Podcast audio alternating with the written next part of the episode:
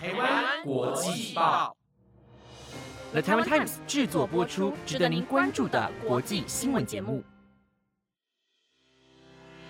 欢迎收听《台湾国际报》，我是若晴，马上来带您关注今天十一月二号的国际新闻重点。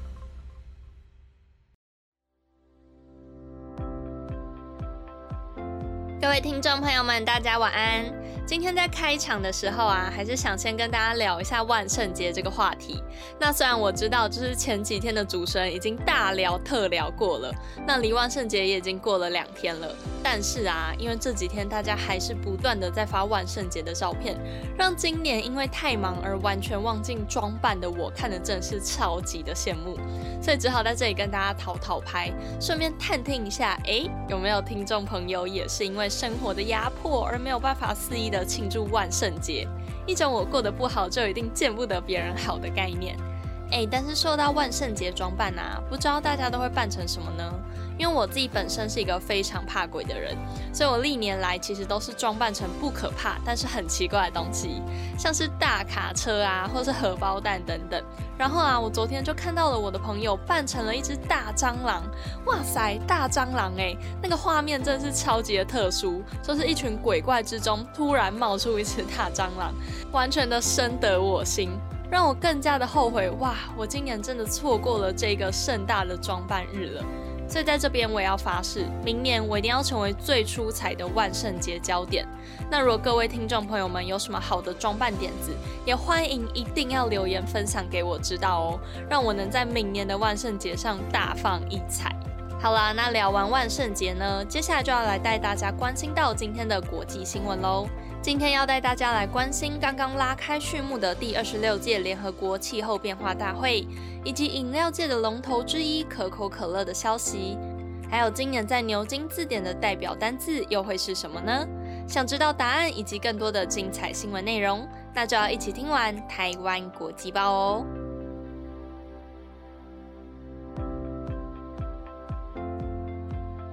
今天的第一则新闻要带您来关注到第二十六届联合国气候变化大会，简称 COP 二十六，在三十一号于苏格兰的格拉斯哥拉开序幕了。会场除了涌现各国的代表团以外，许多环保人士也在会场附近举着牌子，大声的喊着口号，呼吁大家要立即做出行动来拯救地球。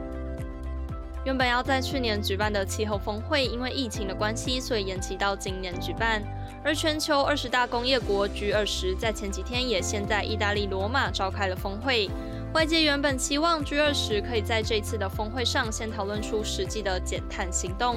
但是就像威霆昨天所播报的，G 二十在这次的罗马会议中所讨论出的许多提案都还没有做出定论，一切都还是要等在 COP 二十六上进行讨论。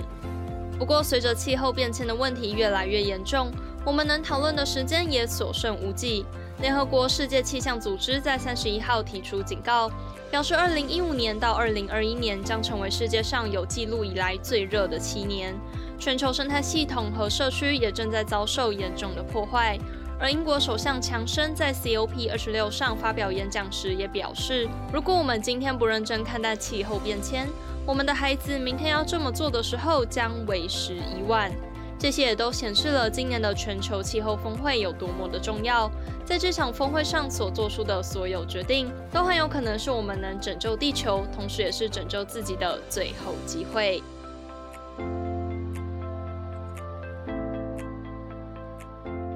接下来带您来了解到，新冠肺炎自从爆发以来，到昨天为止，已经累积了至少五百万人因为染疫而死亡。而这样的死亡人数也让新冠肺炎成为了有史以来最严重的传染疾病之一。新冠肺炎从2019在中国开始爆发以来，很快的在世界上其他地方也都开始大规模的传播。根据美国纽约霍普金斯大学网站的统计，截至昨天为止，因为感染新冠肺炎而死亡的人数已经突破了五百万人，成为了现今世界上的第三大死因，仅次于心脏病和中风。由此可见，新冠肺炎的传染威力之巨大。而新冠肺炎的致死量也超过了许多本世纪的传染病，像是伊波拉出血热病毒、H1N1、SARS 等。这些大众以往认为十分危险的传染病所引发的致死量，都远远不及新冠肺炎。新冠肺炎所导致的死亡人数和挪威奥斯陆和平研究中心先前统计的1950年以来死于国际战争的人数几乎相差不多。但是更不幸的是，世界卫生组织 WHO 之前也曾经说过，因为感染新冠肺炎而死亡的人数，实际上是官方所统计的两倍到三倍。这表示，这个已经看起来够惊人的死亡数字，似乎还只是真正死亡人数的冰山一角而已。而既然听到了新冠肺炎的新闻，那最后还是不免俗的要提醒一下大家：虽然现在各个场所都已经陆续开放了，但是还是要记得多戴口罩、勤洗手，一起保护自己和身边的所有人哦。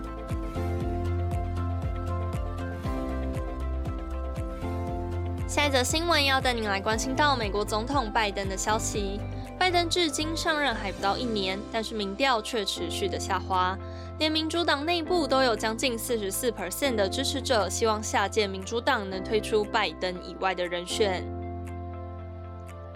拜登在刚上任初期就遇到了许多挑战。包括了新冠变种病毒 Delta 的来势汹汹，以及驻扎在阿富汗二十年的美国军队要撤军的问题，这让拜登几乎没有上任的蜜月期，必须马上处理这些考验。但是根据最新的民调显示，美国民众似乎对拜登处理这些问题的速度和行动还是感到相当的不满意。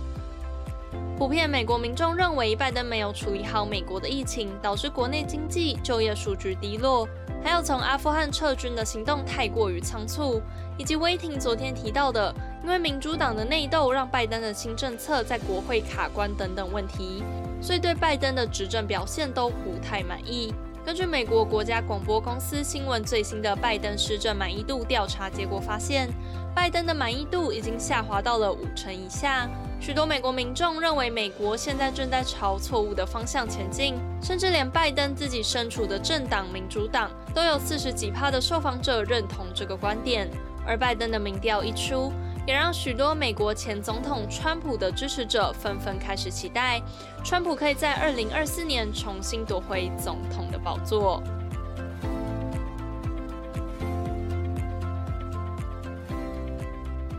下一则新闻要带您来关心到全球最大的饮料公司可口可乐的消息。可口可乐在昨天宣布，即将以新台币一千五百五十六亿元的价格收购运动饮料公司 Body Armor 的全部股份。Body Armor 是美国知名的运动饮料，由兰斯·柯林斯和麦克雷波于二零一一年创立。在刚创立初期，Body Armor 和其他运动饮料相比，并没有太亮眼的成绩。但是他们后来和美国明星球员科比谈条件，让科比用六百万美元的价格获得公司百分之十的股份，以此来让科比帮他们代言并成为股东。而这个策略也成功的让大家开始关注这个运动饮料品牌，并吸引了许多知名球星，像是 NBA 篮网队的哈登以及 MLB 天使队的特莱特等人都纷纷入股成为股东。而除了运动球星以外，美国饮料界的龙头之一可口可乐也发现了 Body Armor 在运动市场上的潜力，所以在二零一八年就买下了一部分的股份，而在今天更是宣布要以一千五百五十六亿新台币购买 Body Armor 的所有股份，为饮料界投下了一颗震撼弹。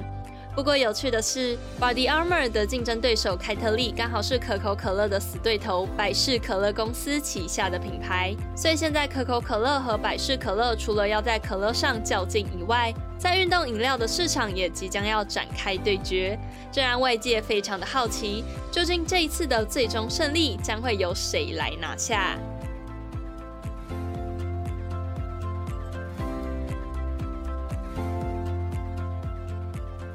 如果要您用一个单字来形容今年，您会选择什么呢？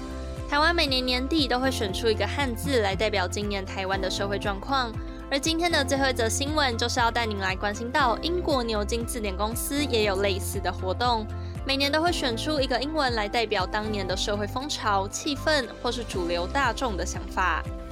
而我们也能从每年的代表字中看出当年到底发生了哪些事情。像是二零一八年因为发生俄国前间谍和他的女儿在伦敦受到神经毒气的攻击而引发全球的关注，以及全球空污造成的危害也在当年引发热烈的讨论。所以二零一八年的代表字就是毒气的英文 toxic。而去年由于新冠疫情的爆发，导致许多从来没发生过的事情一一发生，所以牛津字典公司也舍弃只用一个代表字的传统。破例选了多个单字来分别代表不同月份所发生的事情。不过今年牛津字典又回到了以往，精心挑选出了一个最适合2021年所代表的单字。牛津字典在昨天宣布，今年的代表字是疫苗的英文 vax。根据牛津英文大词典的资深编辑麦弗逊表示，因为今年这个字带来的影响最醒目。由于施打疫苗的趋势，让许多人纷纷在社群网站中打卡，分享自己打完疫苗的照片，让 vax 这个以前几乎没有什么提到过的单字，在今年成为了热门用词。而这也反映出今年全球对于新冠疫苗的施打讨论度有多么的热烈。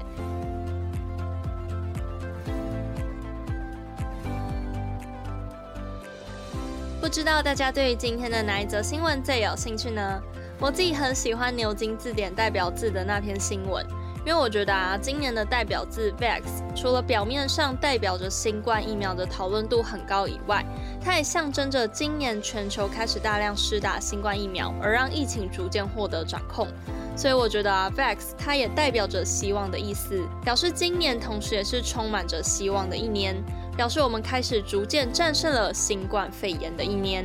那不知道各位听众是怎么解读今年的代表字呢？如果有任何想法，或是想一起讨论历年的代表字的听众朋友们，也都欢迎到台湾国际报的 Apple Podcast、IG 或是 FB 留言告诉我们哦。好啦，那今天的台湾国际报也暂时告一个段落了。以上的新闻内容皆由了台湾 Times 制作播出，感谢各位的收听，我是若晴，我们下个礼拜二见。